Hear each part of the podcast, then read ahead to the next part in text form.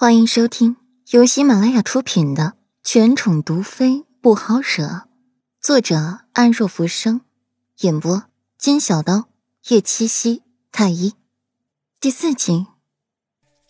哦，这是为何？老皇帝没有想到，裴玉说的人选是永宁侯的孙女，他还以为裴玉会说顾太师四女顾阮，且不说她的身份。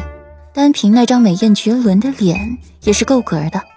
老皇帝见过顾然几次，看到那张脸，自己也是忍不住心涌澎湃。永宁侯是随先皇打江山上战场用命拼回来的爵位，也是三朝元老，这样的身份，配齐国太子绰绰有余。且永宁侯后来身居高位，心术不正，与先前太子结党营私，逼宫谋反。私意图东巡江山，被捉拿后，陛下感恩永宁侯之前多次舍命救先皇，故赦其死罪，将永宁侯一脉永除科举，逐出朝堂，只允嫡子世袭爵位，让永宁侯孙女远嫁和亲，也算是给他们一个将功补过的机会。就算日后开战，永宁侯的孙女如何，永宁侯及朝中大臣也无智慧之地。裴青的提议甚好啊，只是为何不是顾家四女？按理来说，顾家四女顾阮的身份，可是比永宁侯的孙女儿更为合适才对呀。老皇帝笑着说：“是太师府家的小姐，还是庶女，偏容貌又是惊艳无双，将她和亲齐国太子，想必那太子也会欣然接受。”可比永宁侯的孙女合适太多了。裴玉勾唇一笑，薄唇轻启，嗓音万分凉薄：“窈窕淑女，君子好逑。”意思就是自己看上顾阮了。老皇帝一怔，他没想到一向清心寡欲的裴青，竟然也会有看中美色的一天，真是稀奇。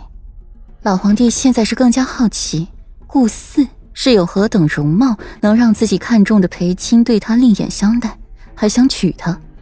不过顾家四女的身份，也勉强担得起世子侧妃的位分。只可惜，顾四是庶女。裴玉悄悄抬眸看了一眼老皇帝，拨出一咬：“听说，唐河郡主要回京了。”老皇帝的眼神瞬间冷凝。唐河郡主喜欢裴玉。平常人皆知，但是唐河的身份是和亲王的女儿，一直镇守边疆，手握兵马数十万。陛下斟酌，微臣告退。裴玉见目的达到，便不再久留了，拱手告辞。自己进宫本就是为那小美人的婚事而来，搞定了自然该走。那老皇帝不想头疼难做人，就该知道应如何抉择。看着空荡的御书房，老皇帝不禁头疼。李忠，你有什么想法？老皇帝揉着眉心询问李忠。李忠从老皇帝启蒙时就一直跟在老皇帝身边，如今跟在老皇帝身边也有三十多年了。当年永宁侯谋反的时候，还挺身而出救了老皇帝一命，是老皇帝的心腹。李忠眼珠子一转。陛下，老奴听闻顾家四小姐顾阮生的极为美貌，用北方有佳人，绝世而独立，一顾倾人城，再顾倾人国来形容，再贴切不过。而裴世子光风霁月，芝兰玉树，恍若谪仙，佳偶天成，陛下何必拆散一对有情人？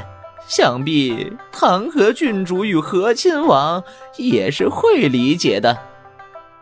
老皇帝一听，有些不悦：什么时候朕赐婚还需要旁人来理解了？你说的对，那就赐婚顾阮，给裴钦做世子妃。下月举行婚礼，吩咐礼部下去准备。老皇帝暗自得意：裴钦啊，裴钦。朕对你是真好，赐了这么一位小美人给你做世子妃，你可要好好感谢朕呢。陛下，顾四小姐的身份配不上裴世子啊。无妨。老皇帝摆摆手，浑然不在意。裴青是聪明人，举顾软对他有利无害，还可以消除朕的疑心。而对方还是一位小美人，又何乐而不为呢？再者，以裴玉的能力，三年后若想要休妻纳妾，犹如反掌之意，更不会拒绝了，也不会心怀不满。老皇帝还在御书房沾沾自喜，裴玉此刻已经在顾软的床上悠闲惬意的躺好，单手扶额，侧躺着看顾软。